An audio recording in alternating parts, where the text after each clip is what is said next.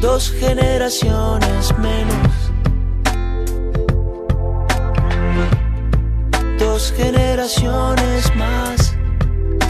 Bienvenidos a todos a Víctimas del Odio, el podcast que habla sobre el antisemitismo a lo largo de la historia. El episodio de hoy es uno de los más pedidos por la audiencia.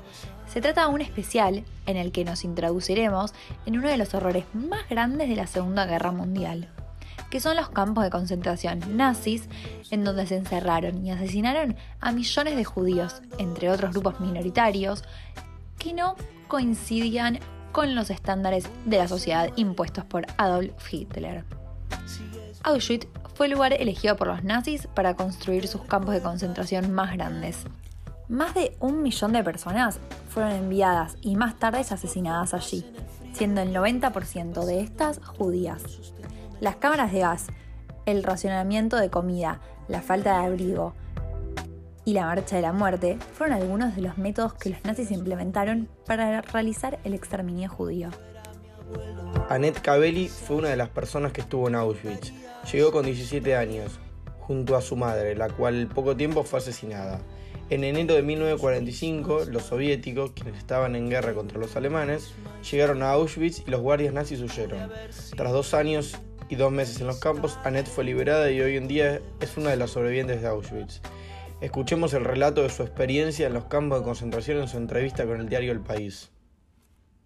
Te sacaban de la cama a las, a las 7 por la mañana esto era la muerte, porque cuando hay menos 12, menos 13, y no puedes más eh, soportar porque no tienes nada, tienes este traje y el número aquí, y solo con esto teníamos que ir a trabajar.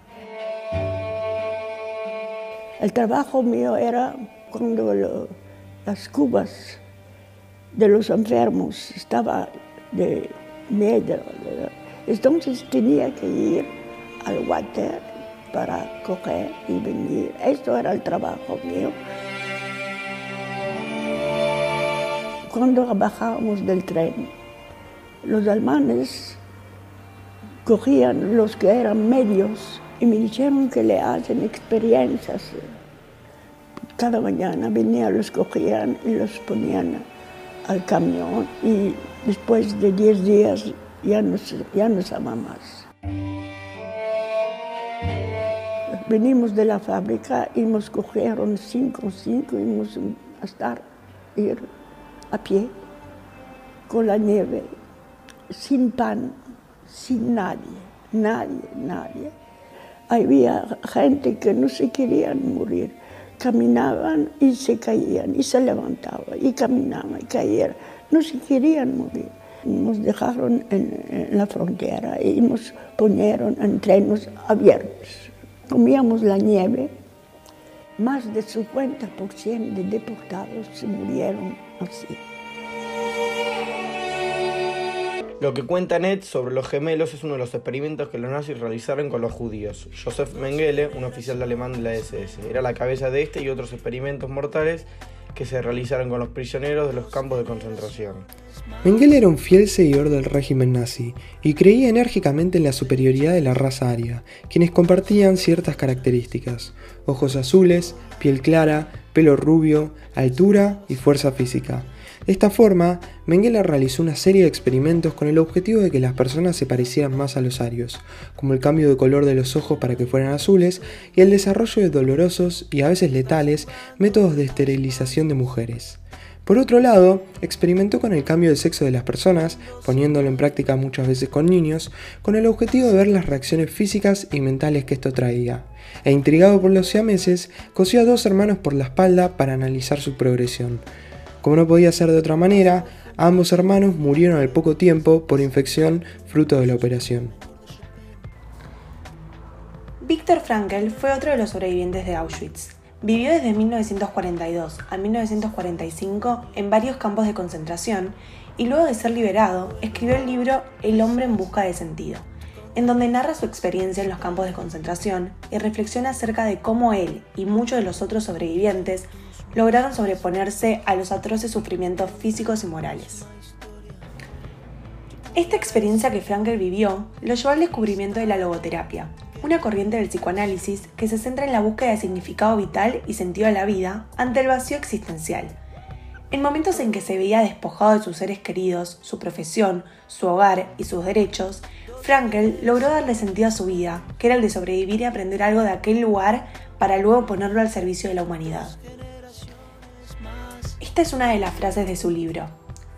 Nunca olvidaré la noche en que me despertaron los fuertes gemidos de un compañero agitado por alguna horrible pesadilla. Como siempre me han conmovido las personas que sufren pesadillas angustiosas, quise despertarlo. Estaba a punto de hacerlo cuando de repente retiré la mano, asustado por lo que iba a hacer. En aquel momento comprendí, con toda crudeza, que ningún sueño, por más horrible que fuera, podía ser peor que la realidad a la que cruelmente iba a devolverlo. A pesar de todo lo horrible que venimos contando, existió gente que, aunque no tenía la obligación de hacerlo, ayudó al pueblo judío. Estos fueron nombrados justos entre las naciones. Eran personas no judías que ayudaron a los grupos perseguidos por el régimen nazi sin ningún interés económico y arriesgando su vida y su libertad. Hubieron varias maneras en las que se ayudó a los judíos, desde ocultándolos en las casas, falsificando sus documentos e identidades y hasta ayudándolos a fugarse. Hoy en día hay más de 20.000 personas que han sido nombradas justos entre las naciones. Una de ellas es Irena Sandler, una enfermera y trabajadora social polaca que ayudó a los judíos que se ubicaban en el gueto de Varsovia. En un primer momento Irene consiguió un permiso que le facilitó la entrada al gueto para inspeccionar y así poder ayudar a los judíos.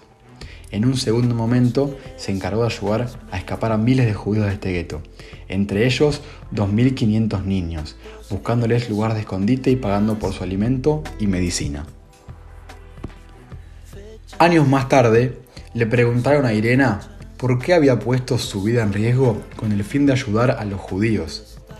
Ella respondió, la razón por la cual rescaté a los niños tiene su origen en mi hogar, en mi infancia. Fui educada en la creencia de que una persona necesitada debe ser ayudada de corazón, sin mirar su religión o su nacionalidad. En octubre de 1943, Irena fue arrestada, encarcelada y condenada a muerte. Sin embargo, activistas clandestinas lograron sobornar a los guardias de la prisión en donde se encontraba y así la liberaron. Desde entonces, Irena continuó asistiendo a los judíos, pero desde el anonimato. Por otro lado, algunos de los nombrados justos entre las naciones fueron incluso oficiales nazis. Este es el caso de Karl Plage. Él formó parte del partido nazi desde 1931, por lo que su nombramiento como justos entre las naciones fue muy polémico. Tal es así que previo a que se le otorgara el título fue rechazado dos veces. La hazaña de Piaget comienza en 1941, cuando lo destinan al mando de una unidad en donde se reparaban vehículos militares. Así fue como tras enterarse sobre los horrores que estaban sucediendo en los guetos, aprovechó su posición para contratar a miles y miles de judíos para su fábrica, alegando que eran obra de mano gratuita y salvarlos de que fueran trasladados a los campos de concentración. Les otorgó a estos judíos certificados de trabajador esencial, el cual les permitía trasladar al campo de trabajo también a sus esposas e hijas. Este certificado decía que los trabajadores eran importantes, ya que tenían conocimientos en ingeniería automotriz, pero en realidad esto no era así. Eran más bien peluqueros, contadores, abogados y cocineros, entre otras profesiones muy alejadas a la ingeniería. Hacia 1944, la unidad controlada por Plague fue trasladada hacia el oeste en Alemania. En forma de código, Plague le advirtió a sus trabajadores que escaparan de allí y esperaran a la llegada del ejército soviético, que ya se encontraban cerca de Alemania. Algunos de los trabajadores lograron huir a refugios, mientras que otros fueron asesinados inmediatamente. Estos sobrevivientes fueron los que años más tarde, en un juicio que Plague debió enfrentar como un ex nazi, testificaron ante el tribunal y lograron anular sus cargos. Para terminar con el podcast, pensemos acerca de la relación entre los campos de concentración y el nacimiento del Estado de Israel. Desde 1897 había un movimiento sionista en Palestina que buscaba crear un Estado para el pueblo judío. En 1917 Jerusalén fue conquistado por el Imperio Británico. Miles de judíos emigraron hacia allí durante esos años, lo cual dio enfrentamientos entre los distintos grupos de la sociedad. Luego de la Segunda Guerra Mundial, Inglaterra se retiró y la ONU aprobó dividir el territorio en dos, una parte judía otra árabe. De esta forma, en 1948, Israel proclamó su independencia. La decisión de la ONU se vio influenciada por la llegada de millones de judíos a la región, quienes escapaban del exterminio alemán o habían logrado sobrevivir a los campos de concentración. Por otro lado, la difusión de los horrores cometidos por los nazis y la creación de una conciencia mundial acerca del holocausto fue favorable para la creación del Estado de Israel, ya que creó un clima de aceptación sobre la necesidad de un Estado soberano judío. Así es como se puede pensar que todos los horribles y tristes hechos que hemos ido relatando llevaron luego de alguna manera al surgimiento del Estado de Israel, un lugar anhelado por los judíos, en donde se les permite ser quienes son libres de discriminación y persecución.